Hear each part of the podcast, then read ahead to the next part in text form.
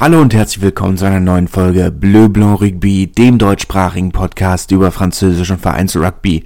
Und nachdem die letzten Wochen ja ein wenig eskaliert sind, was die Länge der Podcast-Folgen angeht, ist das hoffentlich heute mal wieder eine vergleichsweise kurze Folge. Hoffentlich, denn prinzipiell haben wir ja nur die Top 14, über die wir reden müssen. Die anderen Ligen haben dieses Wochenende ja nach dem ersten Block pausiert aber die Top 14 hat das durchaus alles wettgemacht. Insgesamt ein sehr spannender und enger Spieltag. Fünf der sieben Spiele äh, mit fünf oder weniger Punkten Unterschied am Ende oder am, am letztendlichen Resultat. Einige schwierige Wetterbedingungen oder Witterungsbedingungen, die für die ein oder andere kuriose Situation gesorgt haben. Aber der Reihe nach Bordeaux gegen Stade Francais war unter anderem ein Spiel, das durchaus äh, unter den schwierigen Wetterbedingungen oder Witterungsbedingungen gelitten hat. 15 zu 10 am Ende.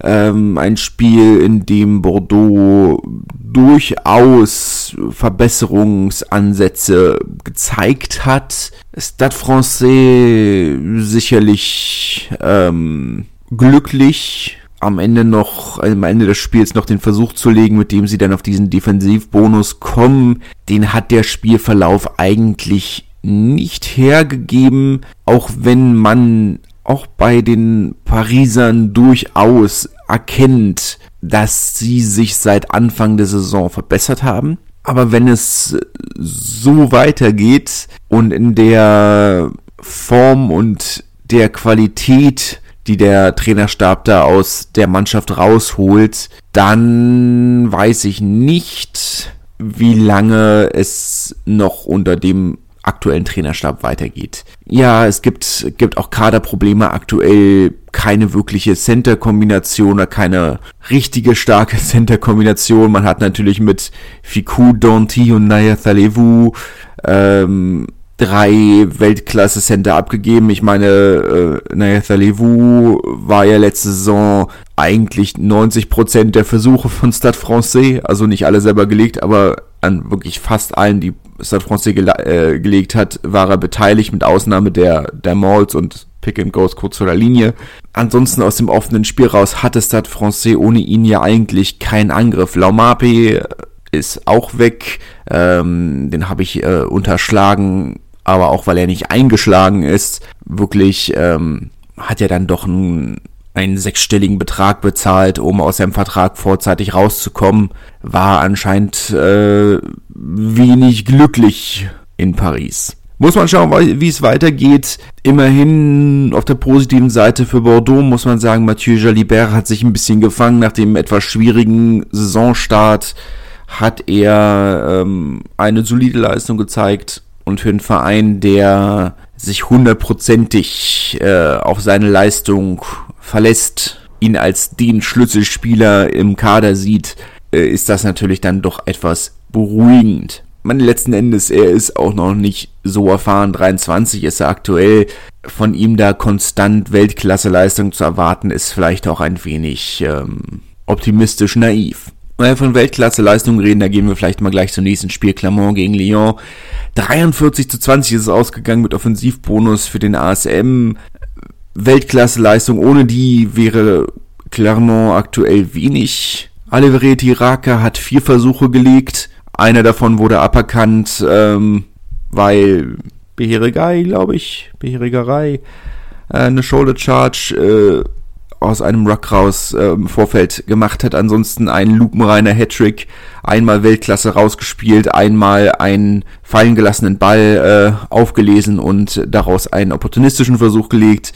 Racker kann wirklich alles und dann die anderen beiden Versuche war Damian Penot, teilweise mit Aktionen, wo man denkt, okay, ähm, einmal über drei Viertel des Feldes quer gerannt. Das sind so Dinge, die man ja eigentlich im Rugby-Training relativ schnell abgewöhnt bekommen sollte. Aber es hat funktioniert, also kann man auch an der Stelle wenig bis nichts sagen. Aber gut, ähm, ich weiß nicht, das, das, das gegen, gegen jeden Instinkt, aber gut, ähm, ich sag mal, als Prop ist meine Aufgabe ja auch fünf Meter geradeaus rennen. Von daher ist das eine Sache, vielleicht ist das ja bei der Hintermannschaft dann doch insgesamt ein bisschen anders, aber wie gesagt, es hat funktioniert, also kann man letzten Endes sowieso nichts gegen sagen, aber man muss auch sagen, es hat funktioniert, weil Lyon unglaublich schwach aufgespielt haben. Das hatte ich. Meine Lyon haben noch nie in Clermont gewonnen. Noch nie. Aber wenn man weiter so auftritt, wird sich das auch nicht ändern.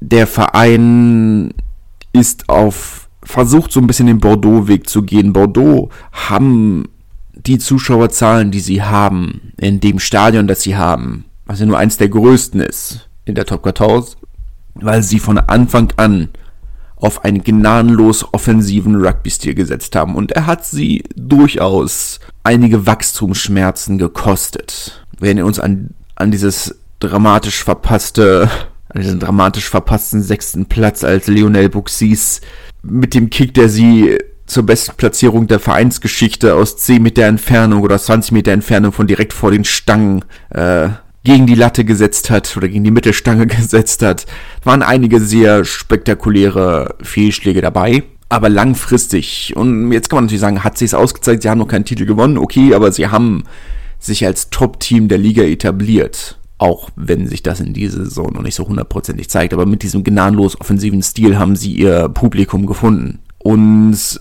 Bordeaux als Stadt, die sicherlich eine größere Rugby-Tradition hat als Lyon. Bordeaux war der dritte französische Meister. Als Verein nicht in der Hierarchie. Ich glaube, die ersten zehn Titel wurden unter den beiden Pariser Vereinen ausgespielt. Aber Bordeaux war der erste französische Meister außerhalb von Paris. Der, die Stadt hat eine gewisse Rugby-Tradition. Rugby ist in der Region fest verankert. Kann man von Lyon nur bedingt sagen, auch wenn der, auch wenn der Lou natürlich ähm, durchaus schon mal französischer Meister war, aber das ist schon einige Jahrzehnte her. Aber man versucht den gleichen Weg zu gehen in einer Stadt, die in den vergangenen Jahren ähnlich wie Bordeaux oder die lange ähnlich wie Bordeaux vom Fußball dominiert wurde, gibt es in Lyon natürlich mit, äh, mit dem OL und natürlich mittlerweile auch mit, ähm, mit, den, mit den Basketballern und den Basketballerinnen vom Aswell, ähm, die ja auch zur OL Group gehören, aber gut, das ist nochmal eine andere Geschichte, ähm, durchaus namhafte und qualitative und publikumsrelevante Konkurrenz. Und der Verein versucht ähnlich wie Bordeaux mit einem gnadenlos offensiven Rugby das Publikum in einem viel zu großen Stadion oder das Publikum in das viel zu große Stadion zu locken. Jetzt gibt's, jetzt kann man natürlich sagen, dass die ganze Sache hat aktuell zwei Probleme. A, der Stil ist noch nicht so ausgereift und alles, wenn die, die Mannschaft versucht, offensiv Dinge zu erzwingen, was aufgrund von technischen Impräzisionen nicht funktioniert und B, dann am Ende oft in einem Konter auf der anderen Seite mündet. Xaver Josat ist noch nicht so lange im Traineramt, Anfang der Saison. Kann man jetzt natürlich sagen, okay, er braucht noch Zeit, aber entweder muss man jetzt diese Wachstumsschmerzen weiter verkraften und das kann dann durchaus noch fünf Jahre dauern, bis man an dem Punkt angekommen ist, in dem man sich seit zwei Jahren sieht oder seit vor Corona sieht. Oder es braucht dann doch weitreichendere Veränderungen als nur den Cheftrainer. Aber gut, das bleibt abzuwarten. Clermont äh, ja, halten sich mit aufgrund des Weltklasse-Talents von zwei Spielern über Wasser, aber insgesamt ist dieses Ergebnis dann auch für sie ähm, oder lässt es sie in einem besseren Licht dastehen oder erscheinen, als sie eigentlich sollten, weil so doll war das von Clermont diese Saison bis jetzt auch nicht. Aber dass Clermonts Championship Window, also die ihre Hochzeit als Verein vorbei ist, darüber haben wir schon schon geredet. Ähm, trotzdem muss man natürlich sagen, auch wenn wir, wenn ich jetzt hier sehr negativ rede über diese Vereine, ist es natürlich trotzdem aktuell nach fünf Spieltagen eine unglaublich spannende Liga kommen wir am Ende vielleicht nochmal kurz zu, aber es ist zwischen dem fünften Platz, also zwischen einem Playoff-Platz und dem letzten Platz liegen aktuell vier Punkte, also ein Sieg. Da ist aktuell noch viel drin, eine sehr, sehr ausgeglichene Liga und es ist schwer zu sagen, wer am Ende der Saison wo landen kann. Man hat gewisse Vorstellungen, aber bis jetzt gibt es da sehr viel Raum für Interpretation. Und am Ende wird es dann auf taktische Entscheidungen hinauslaufen. Brief gegen Bayonne, 25 zu 22 für äh, Oskar Rixen und seinem Mann. Äh, Oskar Rixen selbst saß auf der Bank und ist dann in der 59. Minute eingewechselt worden. Brief hatte vier Spiele in Folge zu Hause verloren. Sie hatten zwischendurch vorletzte Woche einmal in, in Perpignan gewonnen, klar, aber sie haben viermal in Folge zu Hause verloren. Es ist also jetzt nicht so, als würde man sagen, ähm, dass Amédée Domenech ist ein Michelin zu Hochzeiten oder ein Marcel de Flandre oder ein Ernest Vallon, wo du sagst, okay, das ist ein Ort, der sehr schwierig zu bespielen ist. Warum in Bayonne die Entscheidung getroffen wurde, für ausgerechnet dieses Spiel zu rotieren, erschließt sich mir nicht gegen einen vermeintlich direkten Konkurrenten im Abstiegskampf oder Nicht-Abstiegskampf.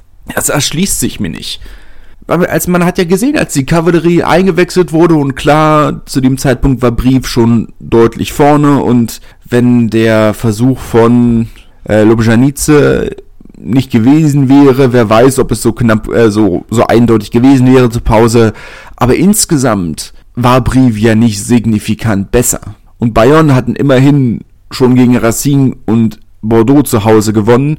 Das wäre die Chance auf einen die Saison wahrscheinlich noch wichtiger als sonst gewordenen Auswärtssieg gewesen. Ja, sind auf 25 zu 22 sind sie rangekommen. Zwei Versuche in den letzten fünf Minuten. Da wäre mehr drin gewesen, wenn man nicht entschieden hätte, für dieses Spiel zu rotieren. Ich möchte der Brief auch gar nicht zu nahe treten. Briefs haben eine sehr solide Mannschaft, die viel zeigen kann aber bis jetzt waren sie nicht außergewöhnlich heimstark und zum aktuellen Zeitpunkt, sie haben einen sehr jungen Kader, auch nicht so erfahren, dass eine, eine Mannschaft, die von Maxime Machenot und Camille Lopez, zwei langjährigen Nationalspielern geführt wird auf der Achse von Bayern, wenn die das Spiel gerade in diesen Wetterkonditionen die ganze Partie über geleitet hätten. Wer weiß, wie es ausgegangen wäre. Gut, jetzt kann man natürlich sagen, Camilo Lopez hat den einen Versuch von äh, Brief mit oder ist mitverantwortlich.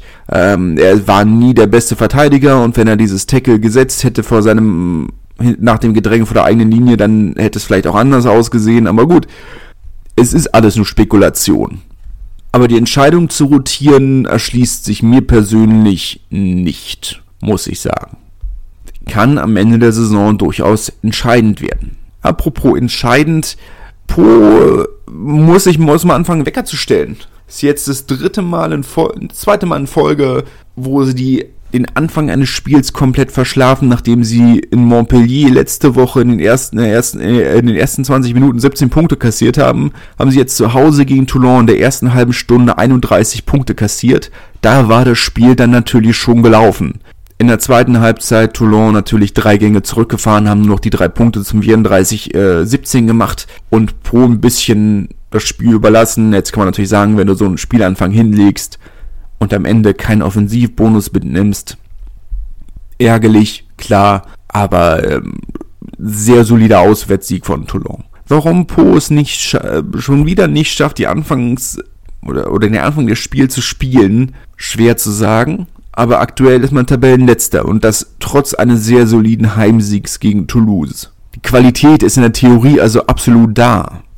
Warum man das nicht aufs Feld bringt, oder sagen wir mal zumindest nicht über 80 Minuten aufs Feld bringt, schwer zu sagen. Also, so war das Spiel vorbei, bevor es richtig angefangen hat. 31 Punkte in einer halben Stunde kassiert, das ist schon mau. Muss man natürlich weiter beobachten, aber aktuell Tabellenletzter und eine Orientierung in Richtung der Top 6, wie sie ja durchaus seit einigen Jahren angepeilt wird, ist ohne ein gewisses Maß an Konstanz natürlich nicht möglich. Man muss zu Hause konstant gewinnen und dann vielleicht auch noch den ein oder anderen Auswärtssieg holen. Der Kader ist nicht zwangsläufig das Problem, das sind die beiden Baustellen, die Pro noch hat. Nicht unsignifikant oder insignifikant, sagen wir es vielleicht eher so rum. Apropos Konstanz, Papignon hat was geschafft, was sie letzte Saison nicht geschafft haben, nämlich zwei Siege in Folge holen, haben zu Hause gegen Castre gewonnen, 14 zu 10, zwei Versuche in der ersten Halbzeit. Die einen Versuche in der, Quatsch, zwei Versuche, ein Versuch in der ersten Halbzeit und dann noch drei Penalties dazu. Ich lag aber richtig, das 14-0 gab es zur Halbzeit. Das habe ich richtig im Kopf gehabt, aber ich habe mich etwas verschätzt. Es war nur ein Versuch. Castre, die dann in der zweiten Halbzeit ähm, sich ein Beispiel an Südafrika genommen haben und die Bomb Squad ins Spiel gebracht haben in der 45. Minute. Mit der Rückkehr von äh, Mathieu Babillot kam dann, wurde dann der komplette Sturm einmal ausgetauscht. Sieben Stürmer sind oder sieben Stürmer sind von der Bank gekommen und die Rückkehr von Mathieu Babillot, also acht frische Stürmer aufs Feld gekommen. Das hat aber nicht ganz gereicht. Ähm, Spiel gerettet dann am Ende letzten Endes von äh, Boris Goutard. Äh, ist ja aus Narbonne gekommen, wo ich dachte, ja, kein, keine Diskussion. Der National, in der dritten Liga in der Saison davor, war er derjenige, der den Aufstiegskick gegen Nizza gemacht hat. Also durchaus ein, ein Name, der in Narbonne do, äh, positiv oder eine positive Konnotation hat. Aber es war natürlich, und er hat letzte Saison auch gut gespielt, aber insgesamt war das natürlich eine katastrophale Saison und in Perpignan hat man sich gedacht, okay, den nehmen wir trotzdem. Man dachte, okay, hm, ja, Spieler um den Kader voll zu kriegen, ähm, das heißt für Jaminet ist das nicht wirklich, hat in dieser Saison ja nur bei dieser Klatsche in La Rochelle gespielt, hat in diesem Spiel auch nicht allzu viel gemacht. Äh, äh, sechs Minuten vor Ende ist er reingekommen, ein einziges Tackle hat er gemacht, war halt das Spielentscheidende. Castre kurz vor äh, oder fünf Meter vom Mahlfeld oder zehn Meter vom Mahlfeld äh, spielen Ball weit und äh, geben an Filippo Nacusi die Dampflok den Ball und Boris Goutard tackelt ihn sehr souverän äh, ins Aus. Hat den Sieg gerettet. Eine Sache gemacht, aber dafür sehr gut. Kann man nicht sagen. 14 zu 10 damit ein ähm, wichtiger Sieg. Damit ist man nicht mehr letzter. Für Castre immerhin ein Defensivbonus. Auch wenn natürlich ne, Sieg durchaus drin gewesen wäre. Aber naja, La Rochelle Racing, kurioses Spiel, muss man sagen. Ähm, auf der einen Seite dieser sehr kurio oder der eine sehr kuriose Versuch für Francis Saili, ähm, Chavancy, der so einen kleinen Chipkick äh, ein Meter vor das Mahlfeld in der linken Ecke von La Rochelle kickt und äh, Tidi Thomas, der, dem der äh, klatschnasse Ball durch die Finger gleitet und Francis Saili, der die Situation dann eiskalt ausnutzt. Äh, Teddy Thomas hat es auf der anderen Seite dann aber wieder gut gemacht in der 68. Minute einen Versuch gelegt. Vielleicht äh, an dieser Stelle ähm, auch nochmal ein Extralob an Dylan Lates, der das erste Mal in seiner Karriere Hauptkicker ist und äh, aus den beiden Spielen, die er es jetzt gemacht hat, 100% mitgenommen hat. Äh, ist schon lange her, dass ein Kicker von La Rochelle das geschafft hat. Äh, muss man ja auch mal positiv hervorheben. Auf der 10 war UJ Soutini, äh, samoanischer Nationalspieler, hat ja in Bordeaux auch immer mal wieder 10 gespielt oder die 10er Rolle ausgefüllt, ist aber eigentlich eher ein Center. Von daher La Rochelle äh, in der Offensiv oder im Offensivspiel nicht ganz da, wo sie sein könnten, wenn sie einen ausgebildeten Zehner hätten. Aber gut, ähm, Antoine Astoy verletzt, schwierig. Letzten Endes hat man sich aber doch verdient zurückgekämpft auf dieses 24-15 in dem 70. ausverkauften Heimspiel in Folge. Jetzt kann man natürlich sagen, okay, ähm, es gehen pro Spiel nur 2000 Tickets in den freien Verkauf. Die ausverkaufen ist jetzt nicht so schwierig. Aber trotzdem, 70 volle Stadien in Folge ist keine Kleinigkeit. Und da sind die Spiele mit Zuschauerbeschränkungen oder wo die, wo die Zuschauerzahlen auf 5000 äh, limitiert waren, nicht mal mit eingerechnet. Schon spektakulär. Und es gab durchaus den einen oder anderen Top 14 Verein, der selbst die 5000 nicht vollgekriegt hat. Looking at you, Stade Francais. Aber naja. Sonntagabend gab es dann noch das kleine Derby oder das kleine Derby d'Occitanie ähm, die beiden Landeshauptstädte Montpellier und Toulouse, die ja, oder die Doppelhauptstädte, ähm, seit äh, die Region oder seit Languedoc-Roussillon und ähm, die Haute-Garonne, Tarn-et-Garonne, ja, das, wo vorher Toulouse Landeshauptstadt war, äh, zusammengelegt wurden, gibt es ja diese dualen Hauptstädte Montpellier und Toulouse, was mir irgendwie ineffizient erscheint, aber naja, es war ein bisschen, ein bisschen schwer vorherzusagen. Montpellier hatte natürlich eine äh, wilde Vorbereitung. Unter anderem ähm, waren die in der Startformation stehenden Enzo Vorletter und bei Inga Moser unter der Woche noch in U-Haft. Haben sich wohl am Ausgang oder nach dem Clubbesuch ähm, geprügelt und sind dann in U-Haft gekommen. Ein Beteiligter dieser, dieses Zusammenfalls ist wohl noch im Krankenhaus ich weiß ja nicht, wie es euch geht, aber ich, es gibt Leute, von denen würde ich ungern verprügelt werden und dazu gehören professionelle Rugby-Spieler, wobei man natürlich sagen muss, man weiß natürlich zum aktuellen Zeitpunkt nicht wirklich, was vorgefallen ist und man kann Philippe Saint-André natürlich viel vorwerfen und vieles davon würde stimmen, aber ich halte ihn nicht äh, für die Art Mensch, die Spieler aufstellen würde, von denen er wüsste, dass sie die Art Leute wären, die vor einer, vor einem Club Leute verprügeln. Also ich, sie müssen, ohne jetzt Urteile treffen zu wollen, zumindest ihm glaubhaft vermittelt, vermittelt haben, dass es Notwehr war oder sie sich nur verteidigt haben. Ähm, von daher werde ich ihnen auch erstmal nichts anderes unterstellen, aber es ist natürlich, es war eine schwierige Vorbereitung. Ähm, zumal zumindest Enso Folletta natürlich auch ein Spieler ist, der nicht zwangsläufig regelmäßig in der Startformation steht. Also vielleicht hat dann gesagt, okay, hier ist eine Chance für Wiedergutmachung. Ähm, ja, schwierige Vorbereitung Montpellier, aber das ist, äh, ist ja manchmal so. Toulouse auf der anderen Seite haben auch entschieden zu rotieren. Hat man ja vor Beginn der Saison durchaus angekündigt, dass man das jetzt, dass man das diese Saison viel mehr machen möchte. Die Nationalspieler schon. Ähm, hat man dann letzten Endes in der Aufstellung gesehen, da waren so einige Spieler dabei, die nicht unbedingt regelmäßig in der Startformation stehen. Vielleicht hervorzuheben die Achse 9-10, Arthur und Edgar Retier.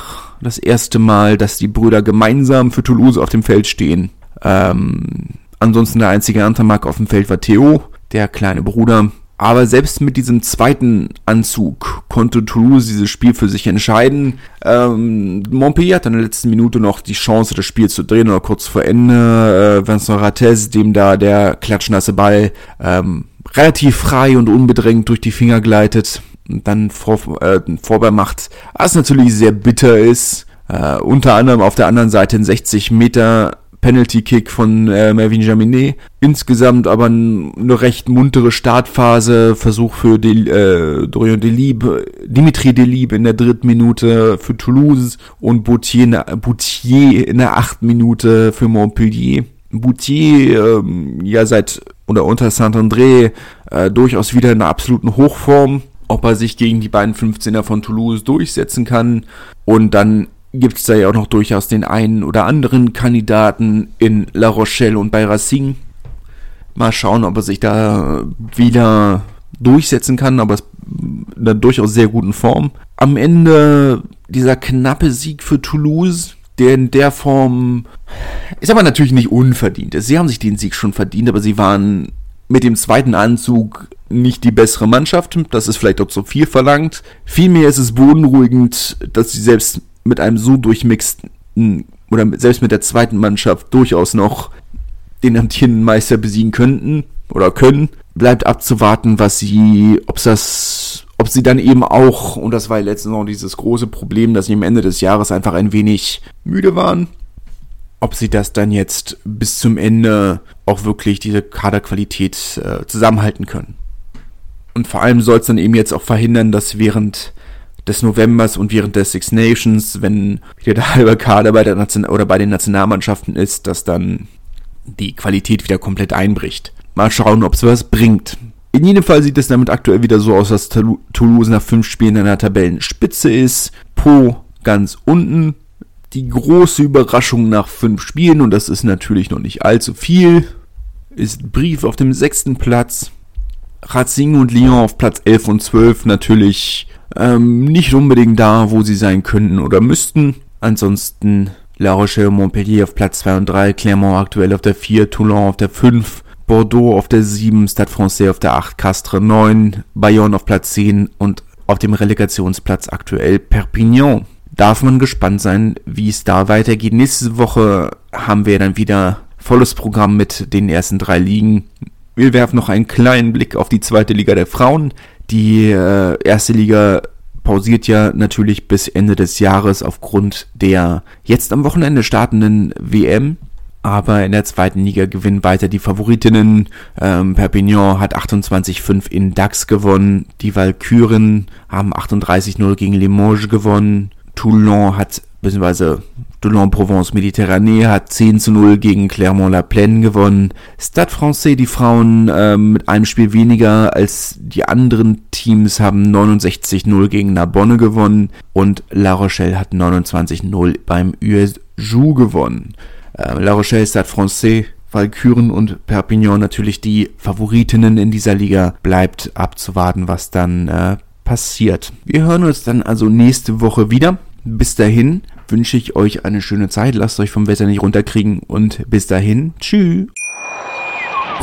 Schatz, ich bin neu verliebt. Was? Da drüben. Das ist er. Aber das ist ein Auto. Ja, eben. Mit ihm habe ich alles richtig gemacht. Wunschauto einfach kaufen, verkaufen oder leasen. Bei Autoscout24. Alles richtig gemacht. Schatz, ich bin neu verliebt. Was? Da drüben. Das ist er. Aber das ist ein Auto. Ja, eben. Mit ihm habe ich alles richtig gemacht. Wunschauto einfach kaufen, verkaufen oder leasen. Bei Autoscout24. Alles richtig gemacht.